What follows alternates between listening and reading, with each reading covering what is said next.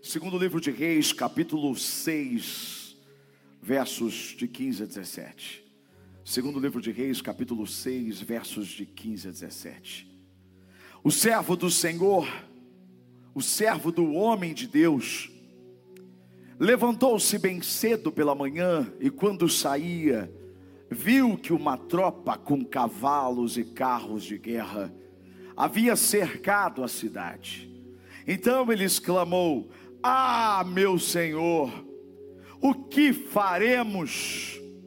O profeta respondeu: Não tenha medo, aqueles que estão conosco são mais numerosos do que eles.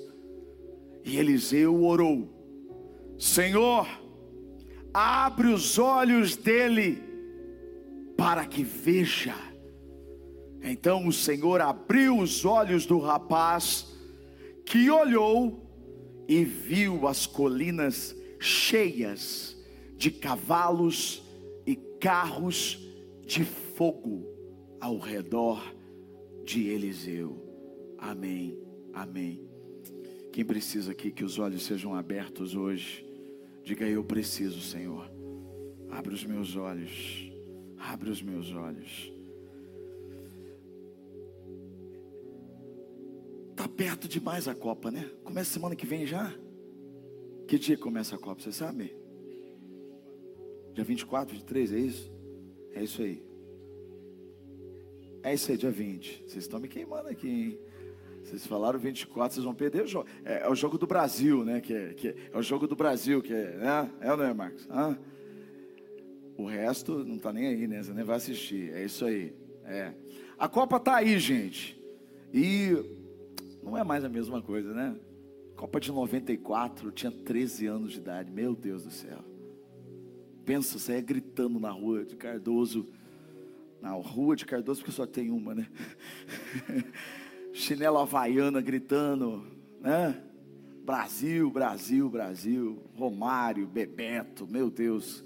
Como foi bom 2000. Mas tem gente aqui que nasceu em 2004. Meu Deus do céu. 94. Não, foi 94, meu Deus. Olha aí. Jesus do céu, Copa de 94. E agora, tudo mudou, né, gente? Você vê, Copa Qatar, pelo amor de Deus. Queria muito ir lá, não é não? Tecnologia, coisa maravilhosa. Os estádios, você pode acompanhar os jogos tudo num dia só, porque é tudo perto, coisa maravilhosa. Né? Brasil, dia 24, isso aí, glória a Deus. Vai faltar do culto, não, hein?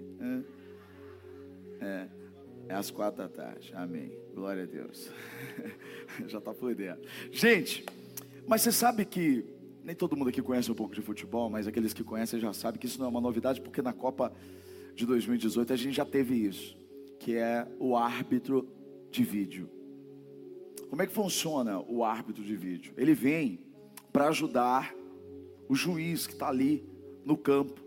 Às vezes o juiz não consegue enxergar uma jogada. Ele tem uma dúvida, é um lance polêmico, é pênalti, é um impedimento. Na hora do cartão, ele não sabe quem que se envolveu na confusão, para quem que ele vai dar o cartão e às vezes ele erra. Mas aí existe, e agora está muito mais aprimorado porque tem inteligência artificial, nessa Copa agora, o árbitro de vídeo, que é uma sala de alta tecnologia, são 33 câmeras espalhadas no estádio. Espalhadas não no estádio, mas no campo, pegando cada ângulo. E o árbitro de vídeo, ele tem uma capacidade que o juiz ali no campo não consegue ter. Por que, que a gente assistia TV, via o jogo e ficava bravo, quase infartava por causa do juiz, né?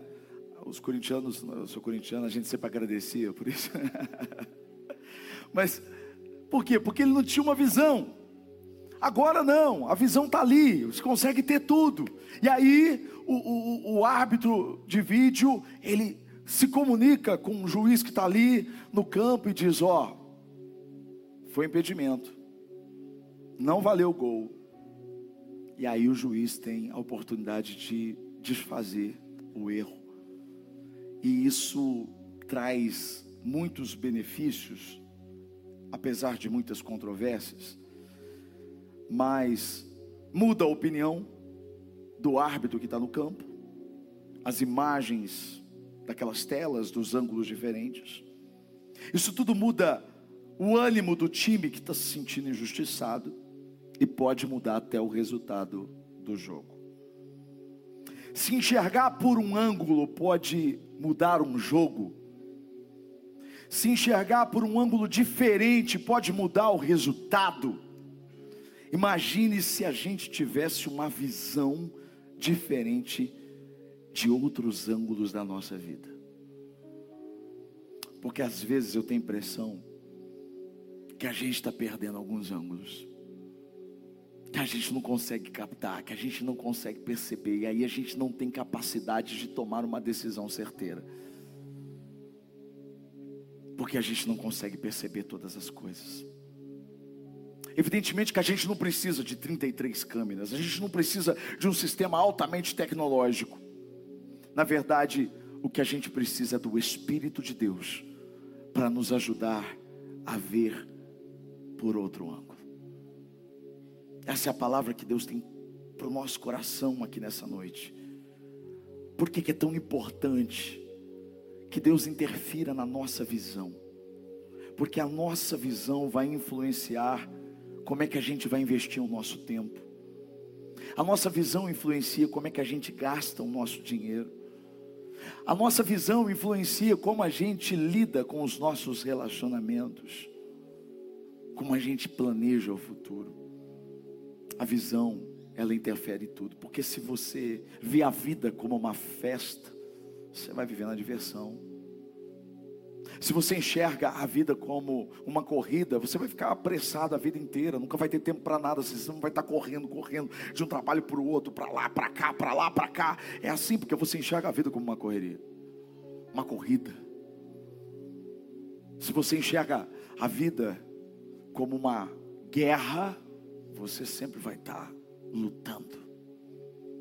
Como é que se enxerga essa vida? O árbitro de vídeo também pode errar mas existe um juiz que governa sobre o trono e ele nunca vai falhar. Esse é o nosso Deus, e ele vê de todos os ângulos e ele quer mudar a nossa perspectiva em relação a muitas coisas aqui hoje. Quando o auxiliar do profeta Eliseu chega para ele, ele chega desesperado, ele diz: Meu Senhor, e ele fala aquilo que todos nós falamos quando nós não estamos enxergando a situação completa. A gente diz o quê? A gente pergunta o quê? O que, que eu vou fazer? O que, nós vamos fazer? Você está olhando para uma situação, você não está conseguindo enxergar uma saída. Você não está conseguindo enxergar como aquilo vai terminar. E aí você pergunta: o que, que eu vou fazer? Ele chegou desesperado, chegou tremendo porque ele viu um exército se aproximando e cercando a cidade para levar o profeta preso. O profeta olhou para ele e disse o que? Não tenha medo. Maiores são aqueles que estão conosco.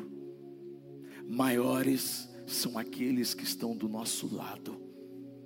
Meu querido, se Deus abrisse a tua visão hoje ao ponto de você enxergar quem é que luta por você.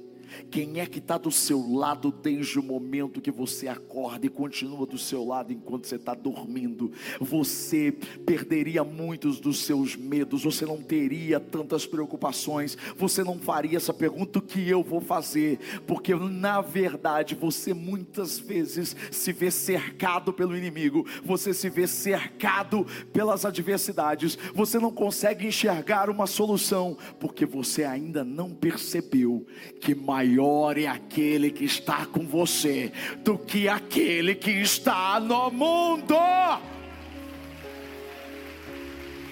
Maior é o Senhor. Tem gente que tem uma capacidade incrível de ver demônio em tudo. Mas eu sei que apenas uma terça parte dos anjos se rebelaram. Porque se você não sabe, anjos que se rebelaram são os demônios. Isso quer dizer que a maior parte ainda continua sendo de anjos. Então eu quero dizer uma coisa para você: pode ter demônio, pode ter demônio querendo atrapalhar a sua vida, pode ter demônio querendo te oprimir, pode ter demônio querendo fazer uh, o seu casamento acabar, prejudicar você no seu trabalho, acabar com a sua fé. Pode ter, deve ter, isso é natural no mundo espiritual, mas entenda que maiores são os anjos e mais poderosos os anjos do Senhor, os guerreiros que estão acampados em volta de você. Meu Deus! A gente precisa enxergar isso. A gente precisa ter uma visão espiritual. Vira e mexe, eu tenho que resolver problema de pessoas que deveriam enxergar de forma espiritual, mas não enxergam. Fica com briguinha, com coisinha. Aí você tem que sentar, falar, tem que perder tempo, que eu podia estar fazendo coisa, podia estar falando. Tem que parar, conversar com a pessoa e falar assim: deixa eu falar uma coisa, abre o seu olho, filho, pelo amor de Deus, enxerga, enxerga espiritual. A sua luta não é contra um, não é contra aquele, pelo amor de Deus, para, enxerga.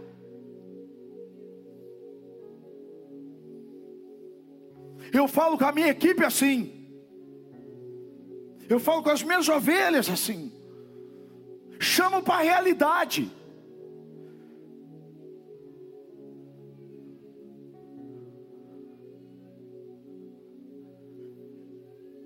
Porque fica cego.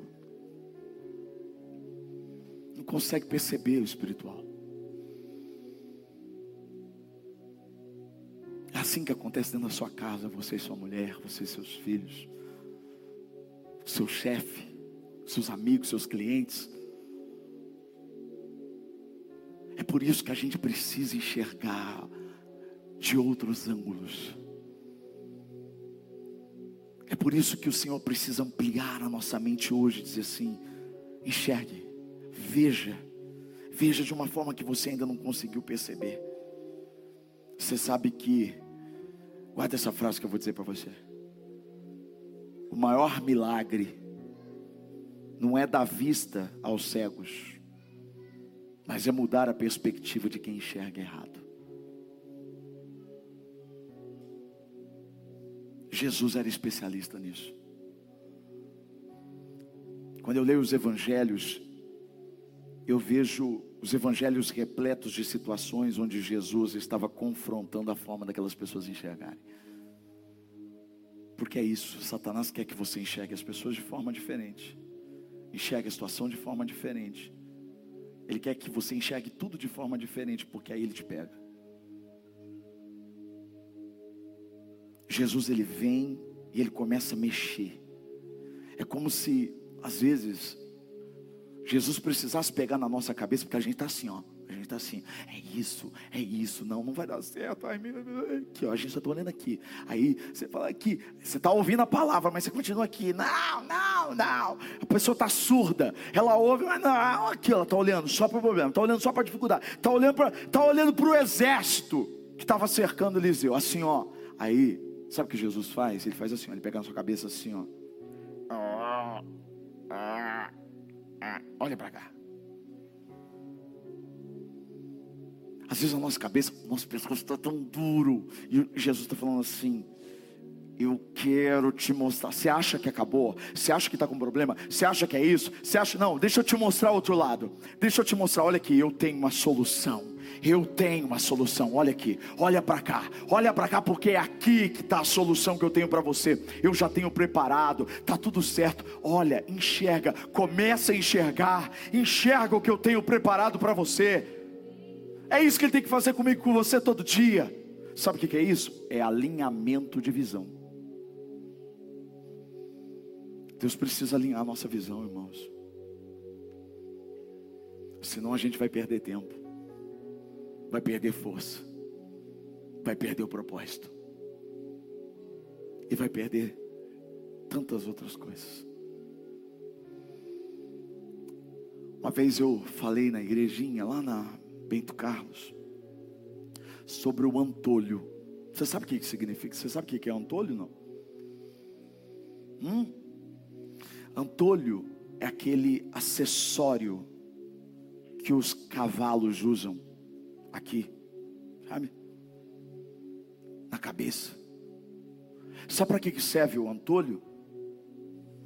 Para quê? Para que o cavalo não se assuste, para que ele ande sempre em linha reta. Então ele, ele segue o caminho porque ele está com antolho, ele não consegue enxergar na lateral. Aí talvez você pense assim, ué, mas isso aí então, olhar para frente então é, é, é coisa boa. Esse, esse, acessório do cavalo aí, esse antolho aí, é, é algo bom. Depende para quem. É bom para o cavalo ou é bom para quem domina o cavalo? É bom para quem domina o cavalo que quer que ele siga reto. Mas para o cavalo não é, porque se Deus quisesse que o cavalo enxergasse só para frente, ele mesmo tinha feito isso. O que eu quero dizer é que muitas vezes Satanás quer dominar você colocando o antolho em você, para você não enxergar nem para cima, nem para os lados. Aí você fala, nossa, mas enxergar para frente é o que importa, é. Do que adianta você caminhar só para frente, se a direção que você está seguindo só interessa quem está te usando? Do que adianta você estar tá caminhando para um precipício? Sabe o que Jesus quer fazer aqui hoje? Ele quer tirar os antolhos que estão limitando a sua visão. Se o inimigo tentou te prejudicar ao ponto de você não enxergar, de você ficar focado apenas naquilo que não interessa, naquilo que não presta, naquilo que é ruim, naquilo que é mal, deixa eu dizer uma coisa: hoje o Senhor está tirando os antolhos de você, em nome de Jesus. Ah, o cavalo, o cavalo usa um antolho porque para ele não se assustar, para ele não ter medo. Às vezes você acha que é melhor não olhar para o lado, porque se eu olhar para o lado eu vou ter medo. Então você acaba aceitando essa limitação de seguir com uma visão meia-boca. Não, não, não. Guarda essa frase que eu vou dizer para você. A bênção não é enxergar, é não enxergar aquilo que, que te dá medo. A bênção não é deixar de enxergar aquilo que te dá medo. A bênção é enxergar aquilo que te dá medo e não sentir mais medo.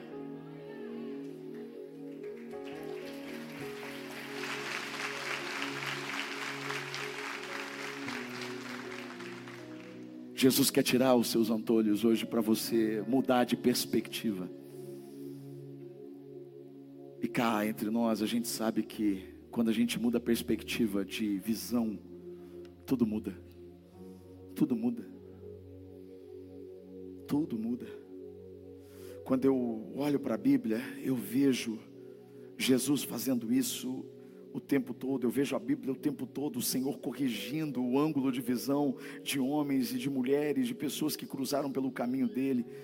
E isso é bacana porque essas situações nos ensina como Jesus ensinou esses homens a mudarem a perspectiva sobre assuntos importantes. Jesus veio para mudar a perspectiva e a visão sobre Deus, sobre pessoas, sobre o céu, sobre o tempo, sobre tudo. Quando eu olho para a Bíblia, eu vejo Jesus começando o seu ministério, tentando virar a cabeça daqueles que estavam olhando para a direção errada. tentando tirar os antolhos, e ele tirou de muitos, outros ele não tirou, porque eles não permitiram. Sabe por quê? Escuta aqui que eu vou dizer. A regra da FIFA é o seguinte: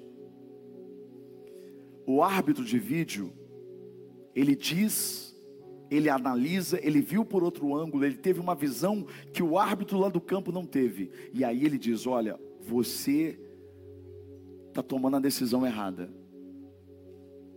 Só que a decisão final é do juiz no campo. Isso quer dizer que ele pode ignorar a revelação que ele acabou de receber e continuar com aquilo que ele acha que está certo, mesmo não tendo a visão. O algo espiritual, porque é exatamente isso. Deus, eu tenho falado isso, falei isso domingo, Deus não nos fez robô. Mas Ele está sempre dizendo para a gente, Ele está sempre mostrando outros ângulos, Ele sempre está mostrando para a gente uma forma nova de enxergar. Mas no fundo, Ele sempre vai deixar para você a decisão de tirar o antolho ou não, de mudar a perspectiva ou não. Ele quer que você enxergue diferente. Agora você quer enxergar de forma diferente? Ele está te dizendo: olha, eu tenho uma visão contrária. Deus está dizendo para você: eu tenho uma visão, eu estou vendo onde isso vai dar, não faça isso. Quantas vezes você disse: não, eu vou pagar para ver? Você ignorou aquele que tem a visão geral. Às vezes Deus está falando assim: olha, vai por aqui,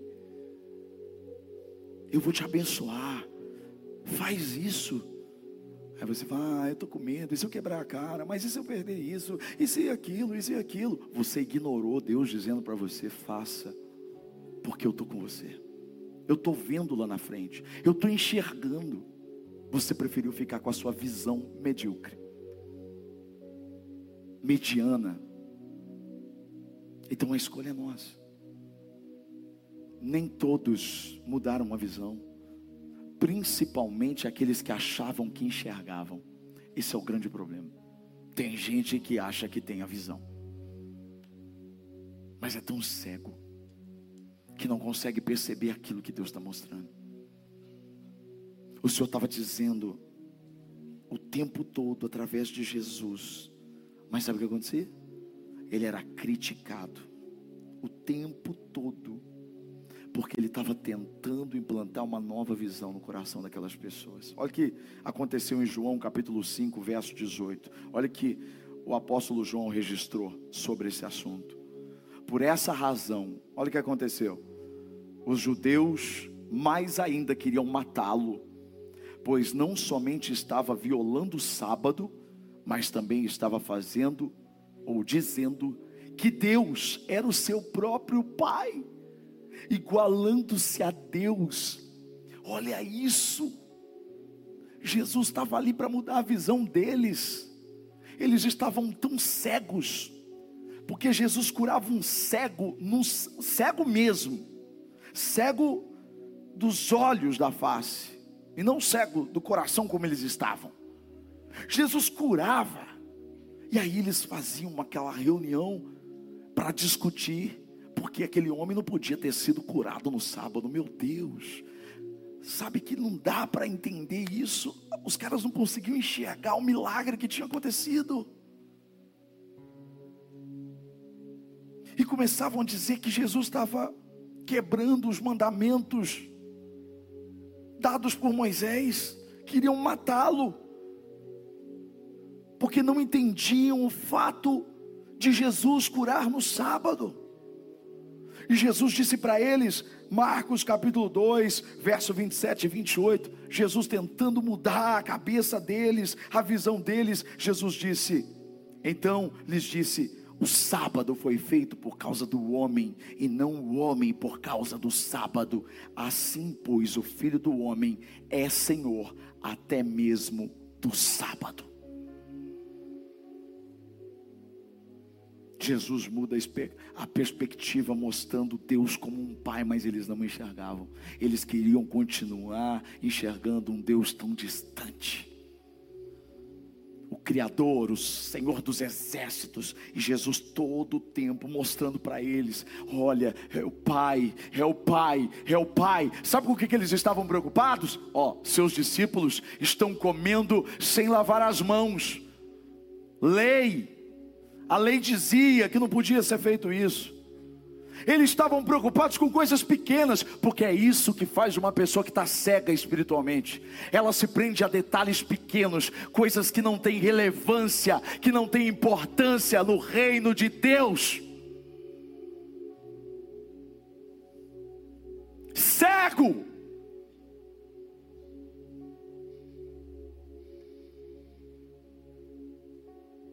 Que, que Jesus fala para eles? Eles estavam tão preocupados porque os discípulos estavam comendo as espigas, sem ter lavado as mãos. Absurdo, absurdo. Absurdo. A mesma coisa, absurdo, igreja preta, absurda a luz, absurdo isso. Ninguém consegue perceber a transformação que Deus está fazendo no lugar que onde mesmo que tenha parede preta, luzes, ou aquilo, ou aquilo, para!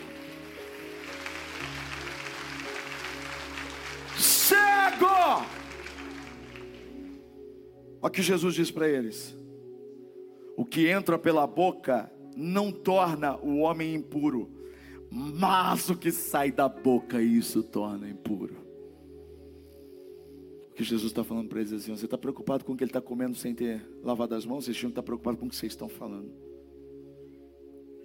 Porque o que torna impuro não é o que o homem come, mas é o que o homem fala. Sua boca denuncia a sua impureza.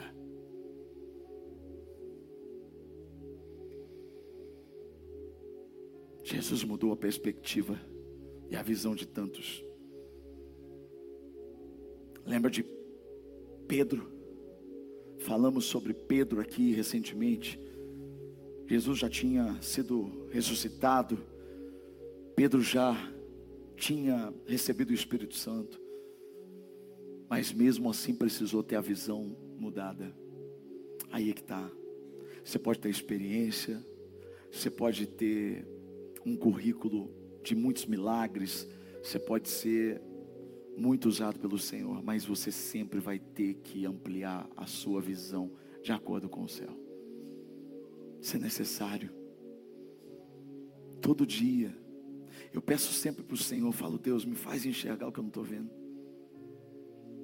Sabe, quando eu comecei a pregar a palavra de Deus, eu não me via capaz de pregar, ainda mais no começo, era muito. Você imagina, você imagina, eu tenho que pregar hoje, né? Tenho 35 dias que eu estou pregando, vou pregar uma palavra cada dia, fora os cultos, fora o que eu prego fora, fora tudo isso. Mas desde o começo eu falava assim, Senhor, abre os meus olhos e me faz enxergar a tua palavra de forma diferente me faz ver, faz saltar aos meus olhos aquilo que o Senhor tem para dizer para o teu povo, porque eu não quero pregar qualquer palavra, eu quero ter a palavra que vai atingir o teu alvo, porque a tua palavra não vai voltar vazia, e assim Deus tem me sustentado nesses cinco anos de ministério. Pede para Deus ampliar a sua visão todo dia. Ontem eu estava dizendo isso para os pastores que estavam me acompanhando. Quando a gente entrou no carro, eles disseram: Nossa, pastor, como Deus te usou. Meu Deus, o que aconteceu ali e tal. E eu disse para eles algo. Eu falei assim: Olha, deixa eu falar uma coisa para vocês. Vocês não têm ideia como é que estava o meu coração antes de começar o culto. Antes de, antes de me chamarem lá em cima, estava no louvor. Eu estava o tempo todo dizendo: Senhor, eu preciso que o Senhor me use. Eu preciso, Senhor. Me use. Eu não subo nesse altar sem declarar isso para Deus, porque eu sei que eu preciso dele o tempo todo.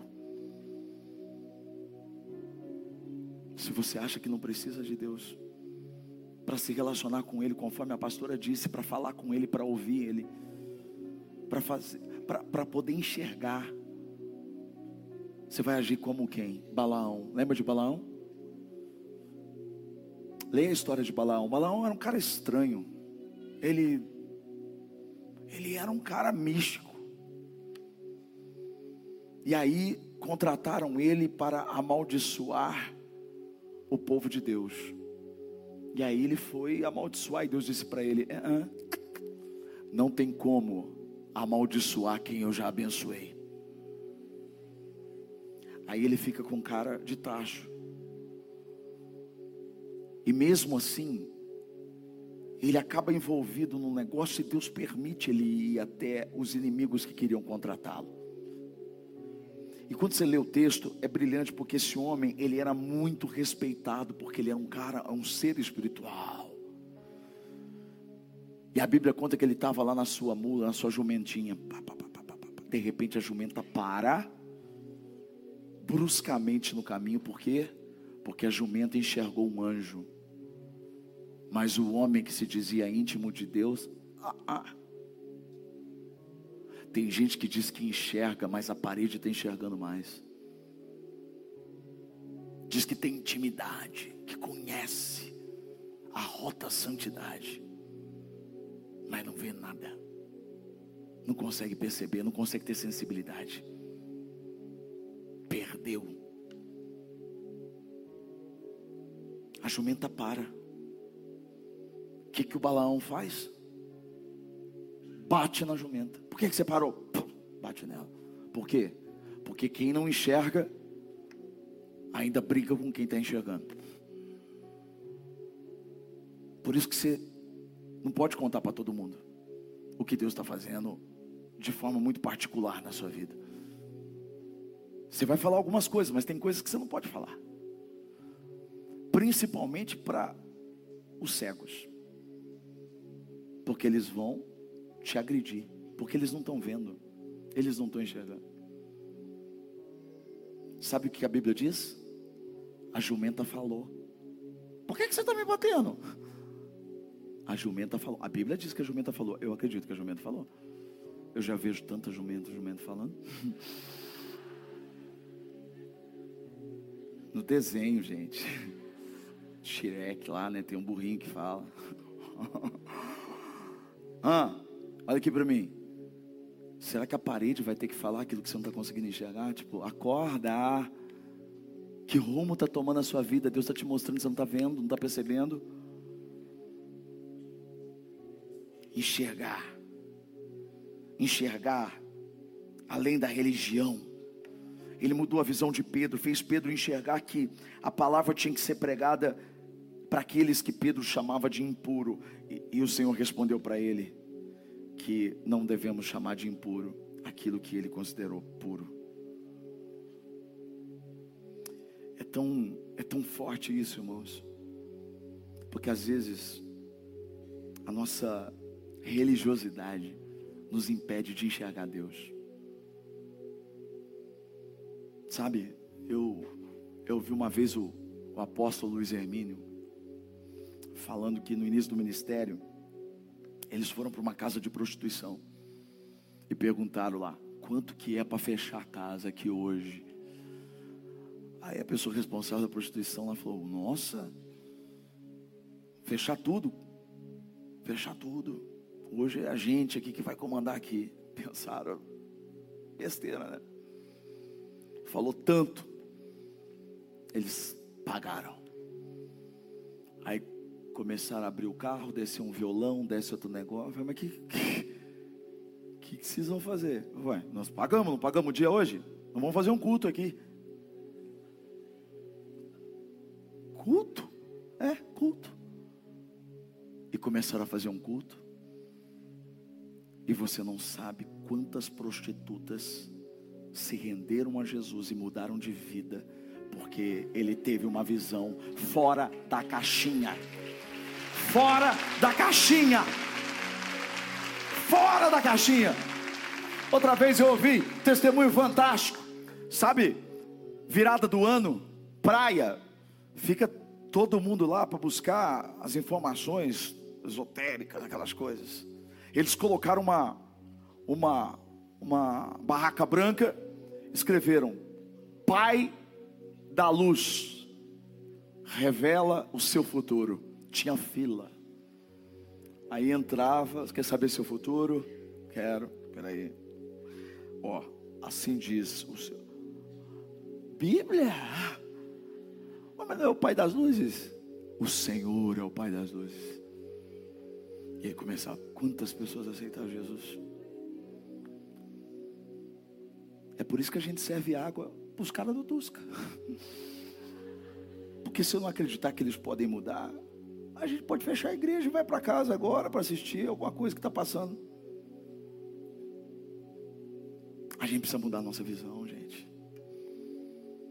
A gente precisa parar de perder tempo com aquilo que não interessa e prestar atenção. Tem gente indo para o inferno porque a igreja está olhando para a direção errada. A igreja está olhando para coisas pequenas. A igreja está brigando entre si, está discutindo. O corpo está tá batendo assim, ó, os dois braços batendo no outro, batendo no outro. Quando os dois podiam se juntar e trabalhar para tirar as pessoas do inferno e levar para Jesus.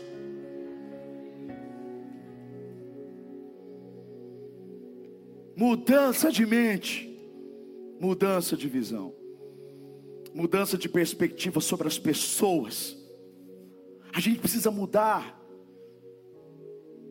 A gente olha para alguém e já critica.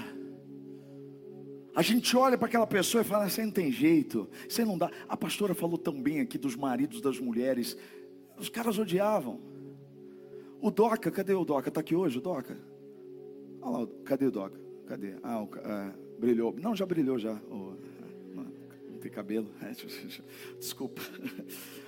Ah, desculpa. É, ele estava comigo lá o dia que eu fiz o transplante, né? Ele, companheiro, estava lá do meu lado, né? Apaguei. Ele me viu numa situação, sabe? Se você tirar foto depois, Jesus está vendo. O Doca, a primeira vez que ele foi à igreja, ele foi, na verdade, ele foi numa festa, né, que a gente fez, uma festa, uma festa caipira. Fizemos uma festa caipira. Aí ele foi. Ele fez assim, ó, ficava assim, ó, na festa. Parecia segurança. O marido da Juliana. Juliana já estava na igreja, ele assim, ó. Sabe aquele cara que você pergunta? Vou, vou repetir a piadinha de domingo. Eu assim: Você tem pai? Ele, nem mãe. Tipo, não quer conversar? Cara, se batizou, não é? Hoje é líder do ministério gourmet, homem usado. Tá aí, ó. Quantos iguais a ele que entraram aqui? É o que a pastora disse. A gente tem que olhar para uma pessoa e falar assim: é essa difícil que Deus vai pegar. Porque a hora que pegar essa difícil, todo mundo vai olhar e falar assim: ah, ah, o Doc estudou com todo mundo, porque ele repetiu muitas séries, né? Estudou, né? Não, eu achava engraçado isso. Ele falava assim: ah, esse cara estudou comigo. Eu falei, não, mas eu, esse estudou comigo. Essa estudou comigo. Certamente aqui tem uns 20 que estudaram com ele. Aí eu falei, mas todo mundo estudou com você? Ele falou, não, é que eu repeti, muito, ele repeti. Mas o povo encontra ele, encontra ele e fala assim: Nossa, Doca, você está aqui na igreja, cara?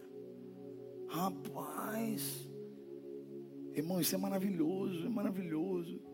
É maravilhoso quando alguém chega aqui na igreja para visitar, olha para você e fala: ah, Você, menina, olha, eu vi a saia que você usava.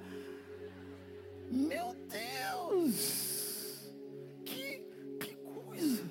Aí a pessoa sabe, olha, se aquela pessoa foi mudada. Jesus, irmãos. A gente tem que mudar a perspectiva. Deus fala assim para Ananias: vai lá, toca na, nos olhos e ora por Saulo, Paulo, que era chamado naquela região de Saulo. Vai lá, toca nos olhos dele, ora por ele porque ele está cego. Ananias, aquele cara, por quê? Porque ele perseguia.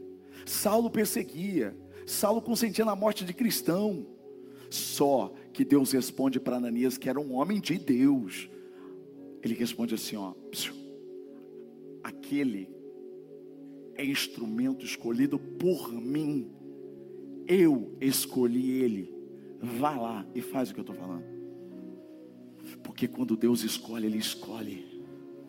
Então para de olhar para as pessoas, pede para Deus mudar sua visão em relação às pessoas. Você só enxerga as coisas ruins das pessoas. Comece a enxergar as coisas boas das pessoas. Comece a agradecer porque essas pessoas foram colocadas do seu lado. Aprende com elas. Cresce com elas. Porque eu cresço quando eu vejo alguém que era dono do seu nariz, que se achava e mudou. É outra pessoa, foi transformada. Isso é o poder do Evangelho. Pede para Jesus mudar sua perspectiva em relação às pessoas. Pede para Jesus mudar a sua perspectiva em relação ao tempo. A gente tem uma, uma, uma, uma visão às vezes equivocada sobre o tempo. Às vezes a gente está muito acomodado e a gente não entendeu que o tempo está curto. A gente está tá fazendo coisas que a gente não precisava fazer mais. Já não era mais para comer papinho, já era para estar tá comendo comida sólida. Já não era para ser bebezinho, já era para ser adulto. Porque Jesus está voltando. E às vezes acontece o contrário também. Daqueles que acham que não tem mais tempo para nada. Olha para a vida com, sabe? Aquela, olha para a vida e fala assim: ah, acabou com a minha vida. Minha vida não tem mais sentido. Não. Gente, meu avô morreu, eu fui visitar ele lá no, no caixão. Faz muito tempo isso. Cheguei, tinha um tio meu do lado do caixão. Falei, tio, e aí, tio? Como o senhor está? Ele, esperando. Apontou para o meu avô. Falei, o senhor está esperando o quê? Ele falou, o caixão, filho. Falei, como assim, tio? Ah, filho, uma hora a gente vai morrer, eu acho que está perto. Falei, tio do céu, mas o senhor está doente? Ele, não, mas a gente nunca sabe, né? Falei, tio, mas o senhor, o senhor, o senhor é novo. Ele, nada, eu já estou com 53. Eu, meu Deus do céu, você olha para o cara e fala assim: Meu Deus, que visão é essa? Porque acho que não tem mais tempo. Eu já contei isso aqui do meu sogro. Meu sogro está assistindo agora. Meu sogro é italiano, sabe aquele italiano? Hoje ele está com 73, por aí, né? 72, 73. Quando eu comecei a namorar Viviane, ele tinha 65, por aí, né? É.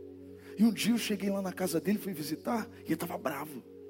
Estava bravo, italiano bravo, vermelho. Falei, nossa, o que, que aconteceu, seu caso? Ele falou, um absurdo, rapaz. Absurdo. Falei, mas o que, que é absurdo? Ele falou, ah, um amigo meu foi lá na loja hoje, ele tem uma loja, foi lá na loja hoje. Rapaz, você acredita que ele está namorando uma moça? falei, o senhor está brincando? Ele, tá! É o fim do mundo, está namorando uma moça, pouca vergonha!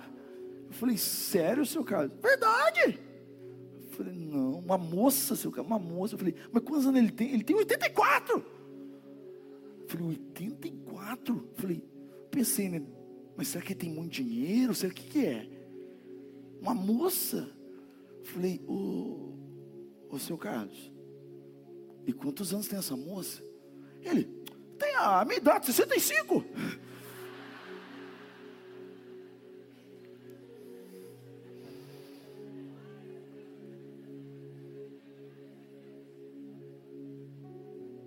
Ele fica bravo com a minha sogra porque ele não coloca a carteira de idoso no carro dele. Ele fala: Isso não é para mim, isso é para os velhos.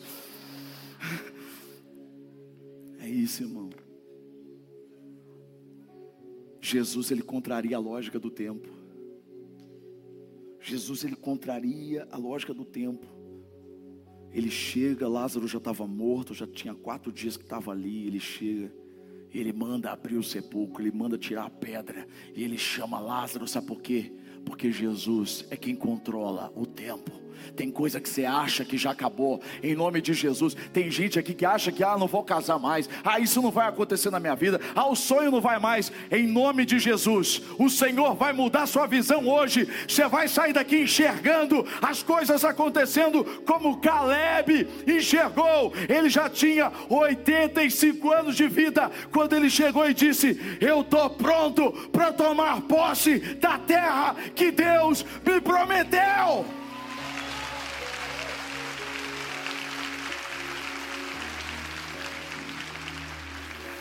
Fecha seus olhos, tem que terminar, meu Deus do céu. Eu achei que eu estava cansado. Eu pregaria uma, hora aqui.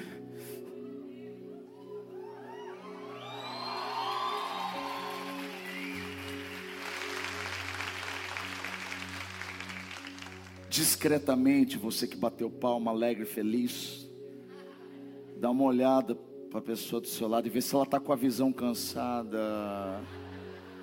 Hum. Visão cansada é assim, sabe?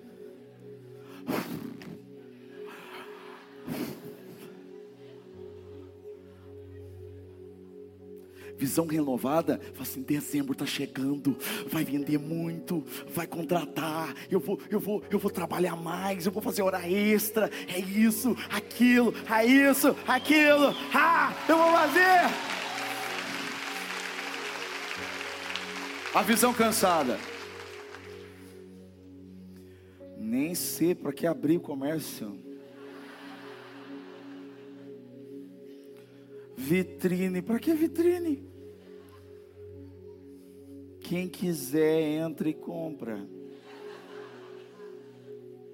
Na igreja não tem visão cansada. É aquilo que você fala assim: vamos fazer isso, vamos fazer aquilo, vamos distribuir água no Tusca.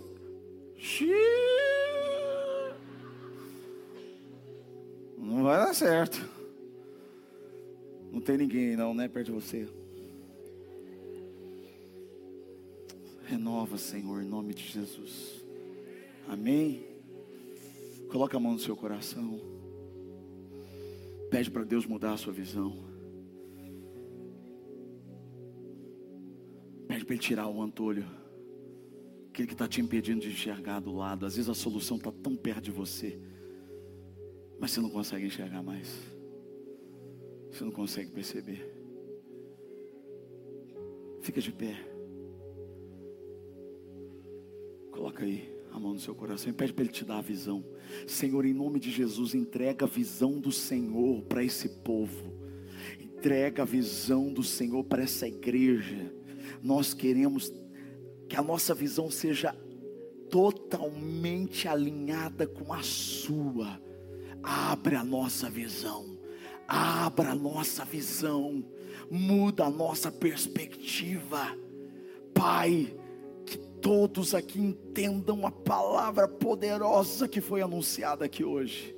Nós te louvamos e te agradecemos, porque a tua visão é tudo que nós queremos. Tua visão para minha vida oh, é o que eu quero ter. Meu Deus.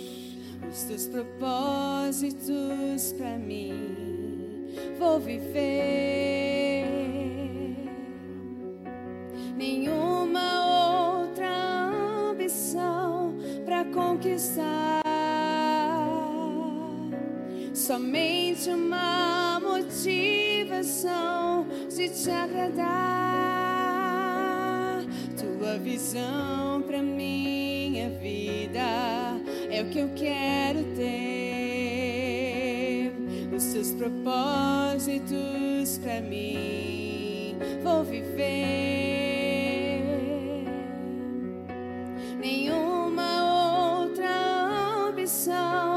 para conquistar. Somente uma motivação de te agradar.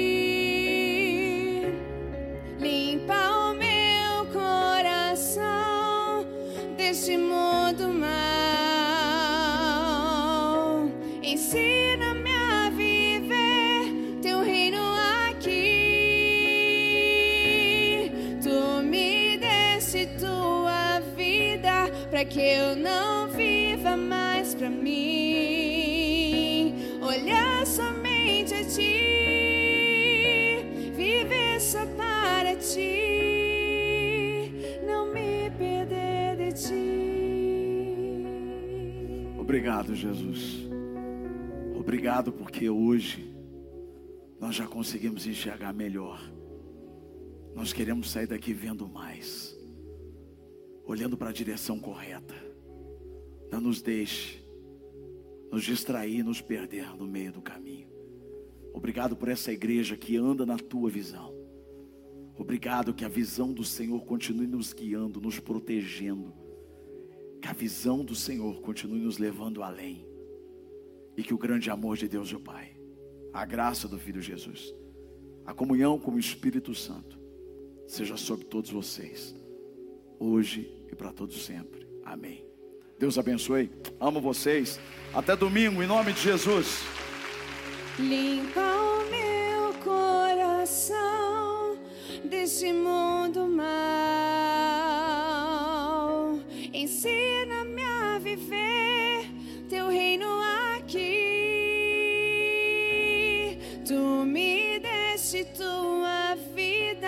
Para que eu não viva mais para mim. Olhar somente a ti, viver só para ti, não me perder de ti.